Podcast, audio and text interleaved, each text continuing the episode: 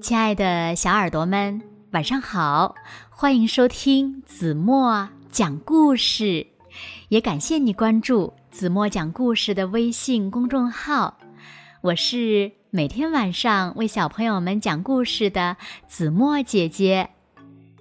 今天呀，子墨要为小朋友们讲的故事呢，名字叫做《龙虾先生》。小耳朵准备好了吗？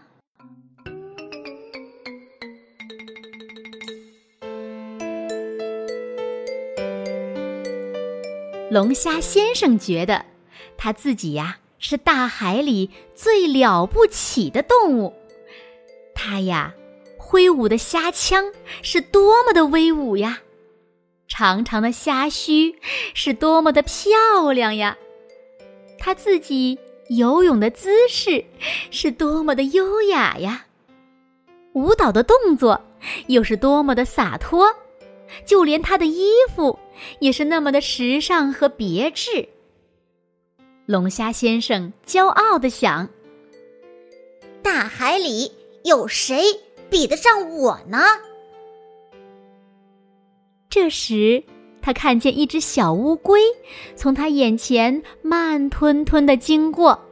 龙虾先生炫耀的舞动起手里的长枪，就像舞蹈演员那么好看。小乌龟用佩服的眼光看着他，不住的叫好。龙虾先生听了，虽然嘴里不说话，但是心里呀可乐开了花儿。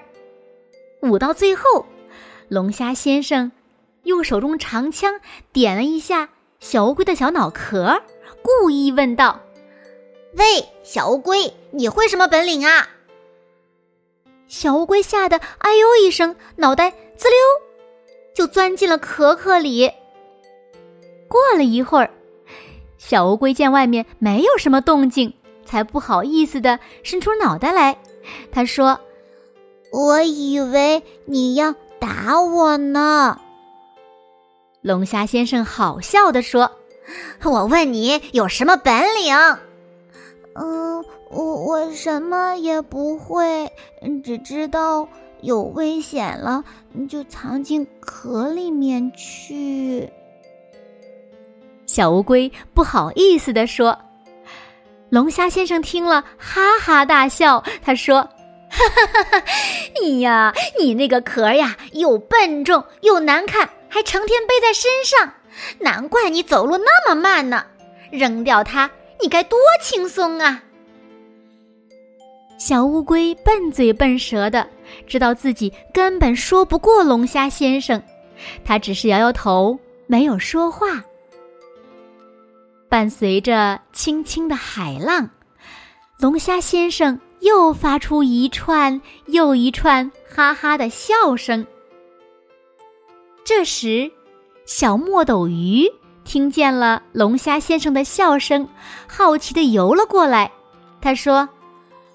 龙虾先生，什么事情这么开心呢？哈哈，这只笨乌龟可真好笑，整天背着一个重重的壳，哈哈哈！啊啊，笑死我了！龙虾先生笑得腰都直不起来了。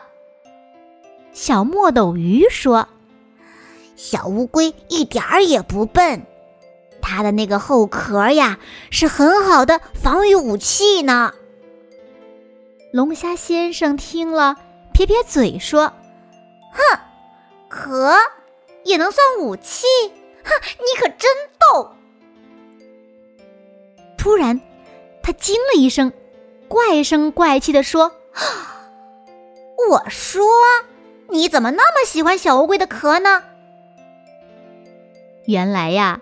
龙虾先生看到墨斗鱼的身上也套着一个捡来的海螺壳，龙虾先生嘲笑小墨鱼说：“ 你可真滑稽，自己没壳，就捡人家小海螺的壳装酷。”小墨斗鱼说：“我这可不是为了装酷，捡小海螺壳。”穿在身上是我妈妈教我的防身本领呢。龙虾先生用那种很看不起人的语调说：“除了捡人家的壳，你还能有什么本领呢？我、我、我还会放墨汁呢。”小墨斗鱼不服气地说：“龙虾先生呢，端着心爱的长枪，摆了一个姿势，骄傲地说：‘哎。’”你这个软体动物可真搞笑！放墨汁有什么用呀？这算什么本领呀？话音刚落，小乌龟突然大喊一声：“别说话啦，鲨鱼来了！”说完，他就机灵的把头缩进了壳里，藏了起来。这时，果然有一条大鲨鱼。晃晃悠悠的冲了过来，他先发现了小乌龟，于是施展自己的绝技，张开大嘴向小乌龟冲了过去。啊！可是聪明机灵的小乌龟早已经将自己的身体缩进了壳里，任凭那大鲨鱼怎么折腾，也无法吃掉小乌龟。泄气的大鲨鱼气哼哼的转头向着龙虾先生冲了过来。这时，龙虾先生举着长枪，摆出了一个进攻的姿势，看起来好像要和大鲨鱼决个高低的样子。但是，他的腿却不听他指挥，身体也不争气的哆嗦了起来。小墨斗鱼看见了，大喊一声。龙虾先生，快跑呀！但是，这位龙虾先生已经吓坏了，眼看鲨鱼的大嘴就要把它吞进去了。这时，只见小墨斗鱼猛地向前一撞，用身上穿着的海螺壳猛地往鲨鱼的牙齿上撞了过去。大鲨鱼吓得往后一退。小墨斗鱼伸出手，一把把龙虾先生从大鲨鱼的嘴边拽了出来，扯着它就往远处跑。大鲨鱼很生气，张开大嘴就要向他们追过来。小墨斗鱼一看情势紧急，赶忙打开自己的肚皮里藏着的小墨斗，猛地向大鲨鱼一喷。